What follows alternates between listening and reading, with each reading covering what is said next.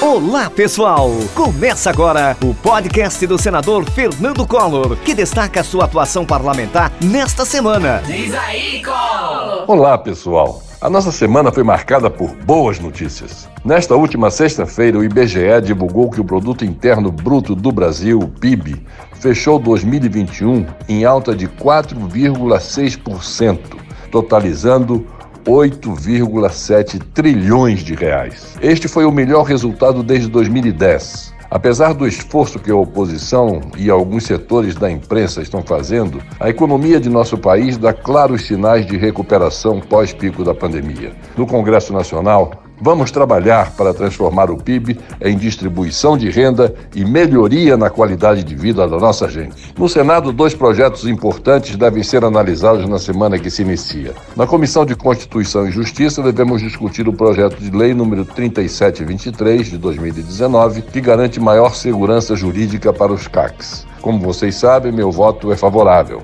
Contem comigo. Também serão analisadas matérias para reduzir o alto preço dos combustíveis no Brasil. Aos colegas do parlamento tenho falado que, do jeito que está, não dá para ficar. Como senador, trabalho pela redução dos valores dos combustíveis. Já manifestei meu voto favorável e reafirmo o compromisso com todos vocês.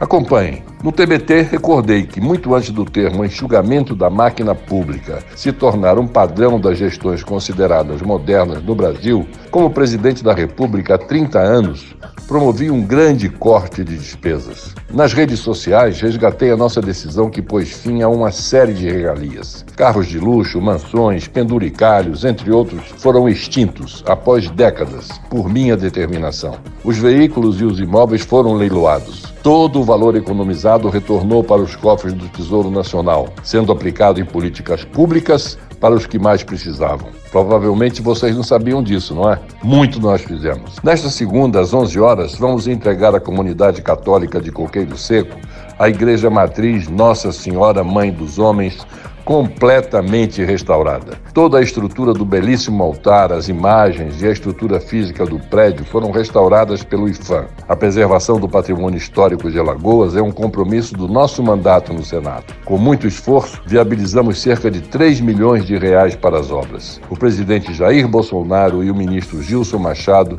foram sensíveis e asseguraram os recursos necessários para a conclusão da reforma e a entrega da igreja à comunidade. Um grande abraço para vocês, uma ótima semana.